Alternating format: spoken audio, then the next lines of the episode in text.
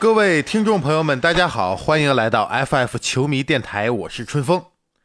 今天可是一个大日子啊！对于咱们球迷来讲呢，首先 NBA 的季前赛已经开打了，并且今天呀有很多非常重要的比赛，比如说像一开始的这一场啊，七六人打篮网。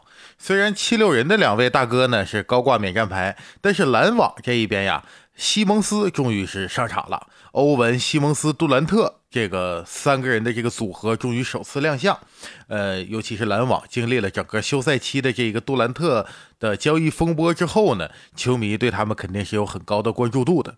那紧接着像掘金这场比赛呢，穆雷也是上场了。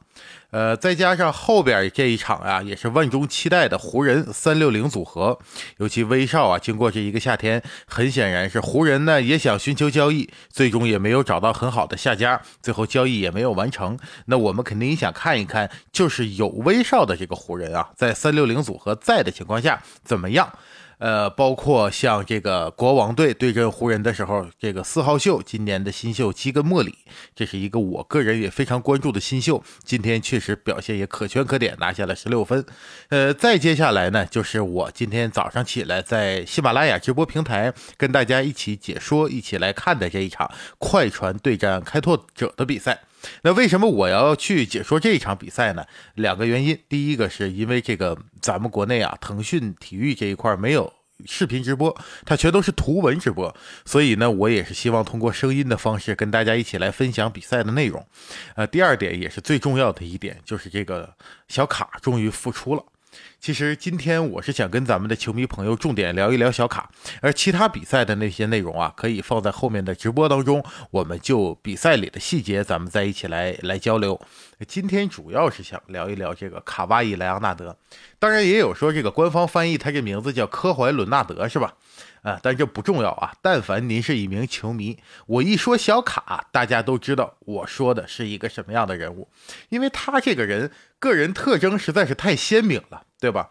机器人、终结者、呃，魔性笑声，是吧？这些名字都是他鲜明的标签。那今天咱们就好好来聊一聊小卡。其实这一期节目啊，我是很早很早之前就想聊的，这个话题就一直在我脑海里边转呢，但是一直我也没有找到一个好的机会。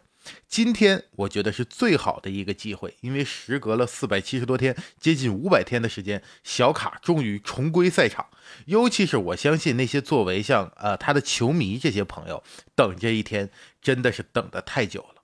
小卡是这样啊，他有趣的点呢，是在于他是一名超巨，但是常年不打球，对不对？首先他是超巨这一点，我觉得毋庸置疑啊。至少在他打球的时候，就未来是不是超巨，咱还不敢说。至少之前那个时候，他是绝对的联盟里面的超级巨星。呃，我记得奥尼尔以前有过一个经典言论，说这个联盟里只有四个人不需要再证明自己了，哪四个呢？库里、詹姆斯。字母哥、伦纳德，对吧？就他们四个已经证明完了，人家水平就在那个位置。你其他人跟这四位比呢，有一个算一个，都还欠点火候。呃，这是奥尼尔说的啊，这也不是我说的，但我也基本认同他的观点。包括咱们就说游戏里啊，玩过二 K 这个游戏的都知道，小卡这个评分呢，他怎么排，哪年怎么样，他就没跌出过前十，甚至说没跌出个前五。而就是这么样一个顶级巨星，我们却常年在赛场上看不到他，这个是很少见的吧？因为反正在我看球的记忆中啊，而如果一名球星他的身份地位、他的级别到到了这样一个档次，但是常年不上场，呃，这个在我印象里，我我还是想不到第二个人的。小卡，小卡就是独一份的。但即便如此，你看他这么久不打球，并且他呢还属于是那种在社交媒体上啊，他也不运营自己。就是他场上没有曝光，他场外也没有曝光。可即便如此，有多少球迷对小卡的喜爱是十分坚定的，或者咱们说十分忠诚的？你看这次他复出，我就看到了好多球迷在网上都说我是心心念念的等了这五百来天呢。那小卡到底是有什么样的魅力？在当下这个时代，当下是每天都有那么多的消息不停的充斥着你的目光，对吧？感觉上一个话题还没怎么着呢，啊，又有新的事件爆发出来。你一天不曝光，在这个媒体上不露面，不被人提起你的名字，恨不得人家明天就把你忘了。啊，是这样一个时代。而小卡在这个时代到底是有着什么样的魅力，能够如此低调，但依然没有人忘记他，人们对他还是心心念念的，在等待着他再次回到赛场。有人说，因为他的低调，我们就喜欢这种低调，对吧？谦逊。也有人说我喜欢他呢，就是因为他没有场外那些乱七八糟的事儿，纯粹。这个运动员打球就是纯粹，在球场上呢也是非常的吸粉的。他攻防一体，不挑队友。尤其小卡这个攻防一体，这是这是联盟中为数不多敢说自己真正意义上做到攻防一体的球员，对吧？让队友做自己擅长的，我来做队友做不到的，这是小卡的一种呃一种篮球逻辑。或者说他展现出来的一种个人能力，这是我们喜爱他的原因。这些原因都对，但是除此之外，他背后还有一个逻辑，我不知道大家是不是这么想的，或者说您作为小卡的粉丝，你是不是这么想的？反正我是这么想的啊，因为任何一个事情，它背后都得有一个逻辑。对吧？小卡在我这儿，我觉得人们喜欢他，是因为他的行事风格，他的所作所为，他给我们展现出来他对待生活的那个样子，正是一个幸福人生的公式模板啊！他身体力行的演绎了一个人生正确的样子。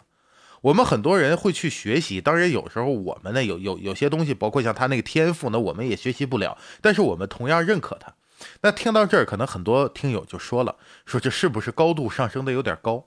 我看他打球就是喜欢看他打球，不至于说上升到人生模板那个高度，对吧？但咱们别着急，您听我细细道来，我们来好好的探讨一下小卡是不是一个值得我们学习的楷模。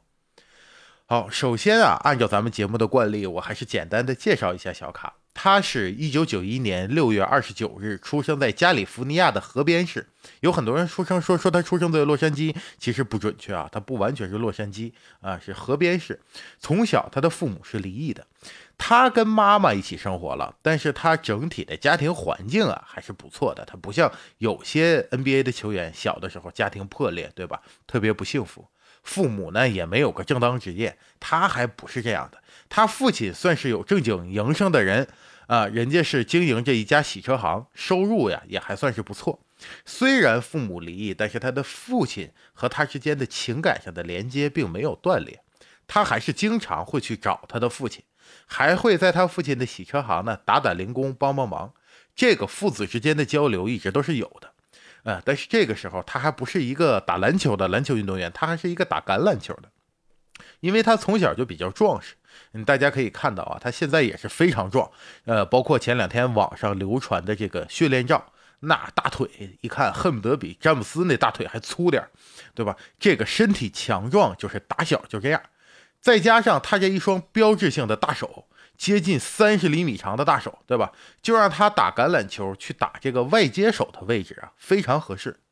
但是到了高中，最终篮球队还是看中了他啊，让他去选择打了篮球。也就是在这个节点，他刚刚开始接触篮球、开始训练篮球的时候，意外发生了。他的父亲在他十六岁的时候呢，被人枪杀了，死在这个自己的洗车行中。杀人动机不明，凶手至今呢也没有找到，就是这个杀人凶手还在，至今还在逍遥法外。而在接到这个噩耗的第二天，小卡还有一场比赛。他还是上场把这个球这场比赛给打了，并且他把悲痛宣泄在了篮球场上。在比赛结束后，他和他的母亲在场边呀相拥在一起，放声痛哭。就是这件事儿，我觉得对他的影响还是很大的。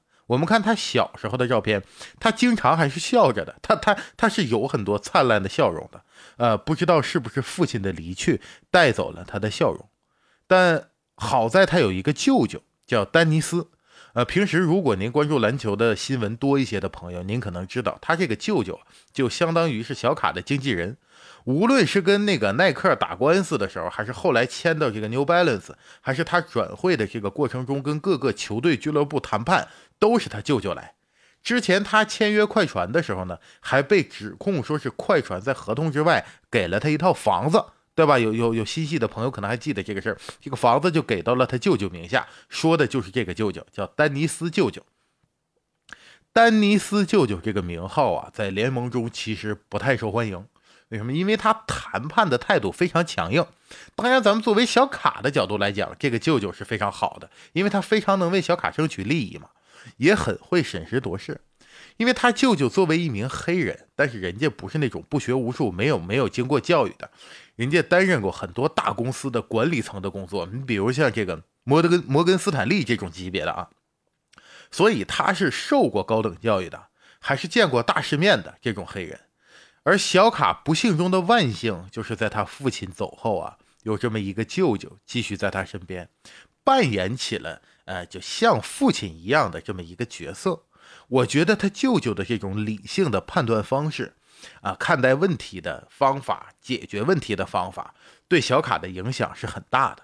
尤其是这么一位见过世面的人，他不会像很多那种贫民窟里面摸爬滚打，从最底层摸爬滚打出来的黑人，一旦有了钱，他就容易非常的张扬，就开始炫耀。那人家不是这样的，所以小卡在这方面呢也是非常内敛。呃，随着时间的继续。咱们的故事就来到了卡哇伊选秀的时候了，他是第十五顺位被步行者选中的，但之后很快就被交易到了马刺。咱们之前说过，这个所谓乐透秀呢，就是前十四，那他这个十五啊，就正好是乐乐透秀开外一一第一名嘛，对吧？这也正是表现了当时联盟的球探对他的看法。人们认定这个卡哇伊就是一名顶级蓝领，呃，按现在讲叫顶级三 D，对吧？呃，肯定是好用的，但是你当做舰队基石，你把它当大当家使，可能还有点不够用，就是这么个判断。结果到了马刺之后，小卡的成长还是出乎意料的。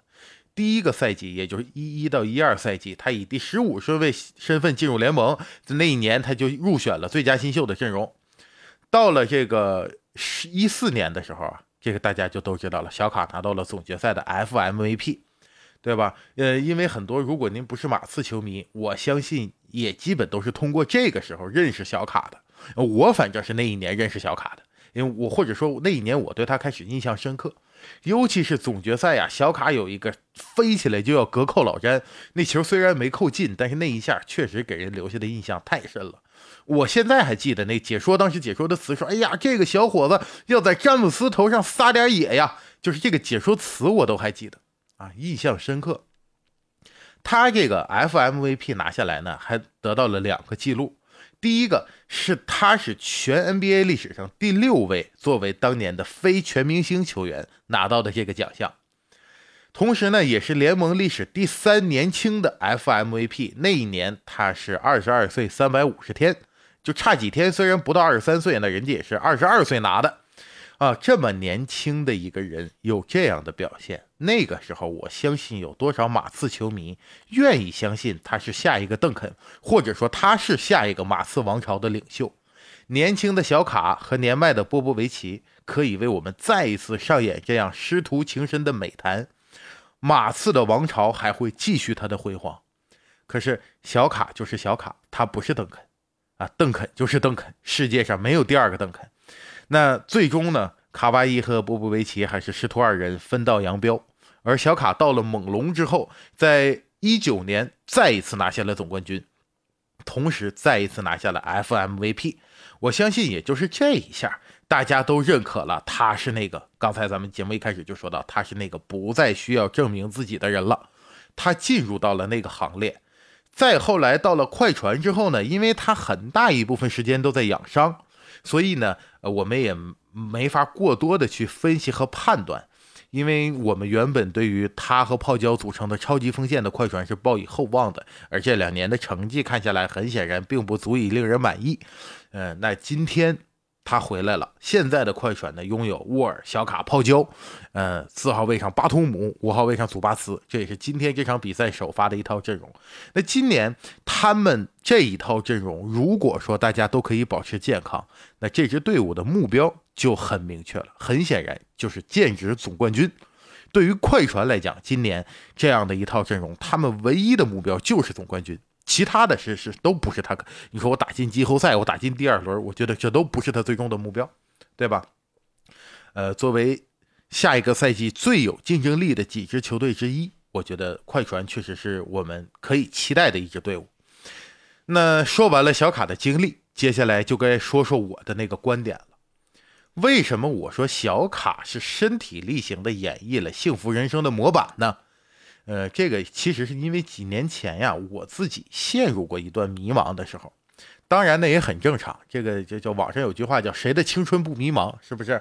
在即将来到三十岁之前那段时间呢，我我肯定是会有一些思考的。所谓三十而立啊，我我我到了这个年龄阶段，我要怎么规划和面对自己后面的人生，我是有很多思考的。但是无奈咱们这个脑子呀，就是一个普普通通的脑子，咱想不出来什么的高深的道理。那怎么办呢？就只能向去能想明白那些人请教，对不对？我想不明白，但是有能想明白的人呢。那个时候我就看到了叔本华这么一位哲学大师啊的很多观点，我觉得说的特别对，这也是成为了我后续生活的指导方针。呃，因为很多伟大的哲学家，他更多会去讨论一些形而上的东西，包括你像康德这个纯粹理性批判，是吧？他很少来说形而下的东西。就是他那些理论，咱们读懂了、摸透了，但好像放在生活中，对于我个人生活具体行为帮助也不太大。但是叔本华不一样，他说了很多形而下的东西，其中对于一个人到底怎么样生活能幸福。他给出了一个定义，或者说一个公式吧，啊，虽然呃这可能不是人家原话啊，但我就按照我的理解，跟咱们所有咱们电台的朋友们一起来分享一下这个思路，并且呢也也看一下咱们咱们一起来论证一下小卡是不是也是这样做的，这每一条每一项啊，咱们看都能对应上。首先按照叔本华说法啊，首先你想幸福，第一条你要健康，你为了这个论证这个观点呢，他还提出了一组对比。就是一个每天被病痛缠身的国王，就这国王啊，天天就躺 ICU 里喝小米，浑身上下就没有舒服地方，就剩下病痛的折磨。而另一位呢，是一个身体健康的乞丐，哎，人家虽然穷，但是吃嘛嘛香，身体倍儿棒，一天一觉睡醒了啊，干劲十足，睁开眼就开始要饭。所以呢，如果让你选择成为他们中的一个，你选哪个？对吧？咱们思考思考，这很说明问题。因为如果有人说我想选那国王，我觉得呀，这个两种可能。第一种呢，你可能是有点抬杠；另一种呢，是说确实你非常的幸运，你没经历过病痛的折磨。因为咱们可能是年轻力壮，很健康，对吧？所以咱们想象不了那是什么感觉。我我也没进过 ICU，当然啊我也没进过 ICU，但是咱们去过医院呢。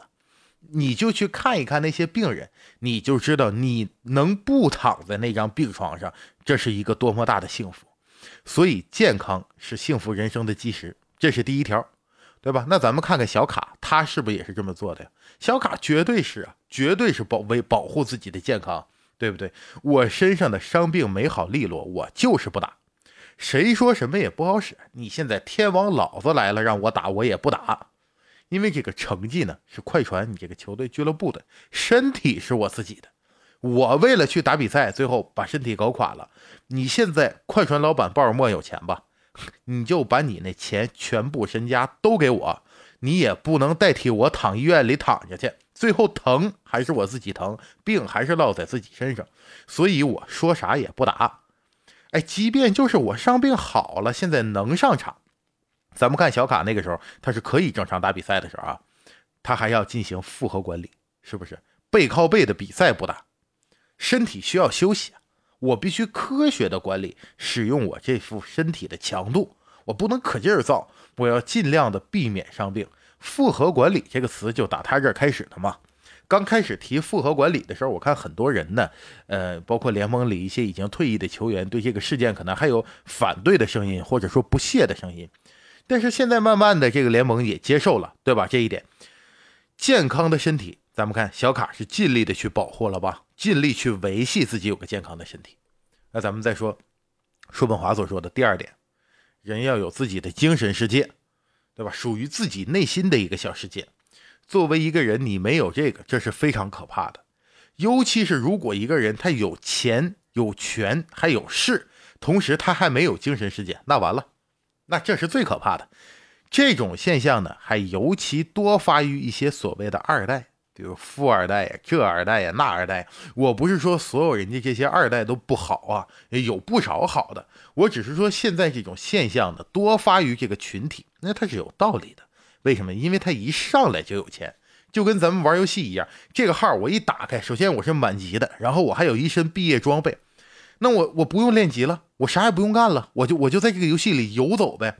可是如果在这个他成长的过程中啊，他没有建立起自己的精神世界，那他很可能就把自己的快乐要依托于什么呀？很多成瘾性行为上，对吧？喝酒、赌博，甚至还有毒品，啊，总之就是黄赌毒这些事情吧。而就近段时间而言呢，咱们国内的一些明星也好，什么也好，你你说人家收入低吗？啊，人人家生活水平差吗？各方面都很好，但频频出事，对吧？这名字都咱都不用点了，平时看看新闻，随便看一看，咱们也都知道这人都一个接一个的，接二连三的出出问题。那为什么呢？他就没办法啊，这就所谓没有自己内心世界。他无聊的时候，他就只能找这些事情，可以暂时填补他空虚的感觉。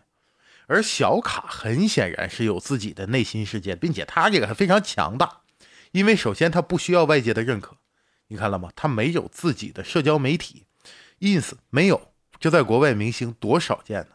啊，就有一个推特吧，还不是他自己的，是他的团队帮他管理，上面呢还明确写着不是他本人使用。小卡拿 FMVP 那一年打完球回家吃饭。他妈妈和这个舅舅在那看电视，电视里报道他，那是多辉煌的时刻呀！当时所有人都在看他，是他人生的巅峰。哎，他就在旁边闷头吃饭，啥也不说，就闷头吃饭。这就是他保持内心世界的方法，就是我你表扬我，外界赞扬我，我不因此而过分激动；你贬低我，我也不因此而过度悲伤。这点之前咱们说杜兰特的时候就说了，杜兰特就是缺这个，他太没有自己的内心世界了，对自己的判断，我做的到底好不好，我到底是一是不是一个成功的人，没有判断，我只能是通过别人的声音判断。这个具体之前咱们聊过了啊，这点在在在本期节目咱们就不赘述了。其实我们生活中很多时候又何尝不是这样的？我我们都需要别人的认可，对吧？这这也是最人之常情的事情。但是咱们不能把这件事情放在最重要的位置上。这个世界上，咱们最不能控制的就是别人对我们的看法。啊，如果说我们的生活、我们的事业、我的家庭、我所有的一切，我做的是否好，我是否幸福，我需要别人来评说，那这就太可怕了。当然，外界的态度总会对我们产生影响啊！你说别人大街上所有人都骂我，对我一点影响没有，那是不可能的。所以这个时候呢，你的精神世界就是你的一处避风港。外界五光十色的事物很多，但是我没有那么在乎。只有这个小世界里的东西，我是真正在乎的。但在这个小世界里，我做的好不好，我自己可以评说，我不需要你来认可或者批判我。当外界风雨大作的时候，我能进到这个小的世界里来，作为一个避风港啊，避避风，躲躲雨。而对于小卡来说呢，他有一辆老车，我不知道作为小卡的球迷应该知道啊，他有一辆开了二十五年的一个老 SUV，一辆雪佛兰，他一直在开。对于他那样一个收入的人来说，你看，咱咱们说他买啥车不能买，他买个多贵的车都不过分吧？对吧？虽然后来他也是买了一辆保时捷啊，但是他这个老车他还是开，平时就开这个代步啊。后来好像还把这个车呀送到了那种专门翻新老爷车的地方，哎，做的特别新啊，修的板板正正。他平时就开这个，因为这辆车是他父亲留给他的，算是父亲的一个遗物。我觉得这辆车可能就是他所谓内心世界那个避风港的一个物化啊，他在这里。他开上这个车，他坐进这台车里，他是可以回归自己那个内心世界的啊！我在这儿，我能洗去一切的浮华，我不需要好车，不需要名表，我什么都不需要，我就自己在这儿，我自己想一想，我自己做的好不好，对吧？那说完以上两点接下来第三点，按照舒永华说呢，我们有足够的支撑我们生活的收入，呃，这点当然对于小卡来说，他不需要考虑了啊，他的收入呢肯定是远远超出了这个标准。呃，再接下来的就是要有一两个好友，呃，是你可以交流和倾诉的对象。其实小卡，别看咱们平时啊看他少言寡语，他应该是跟泡椒的关系是不错的。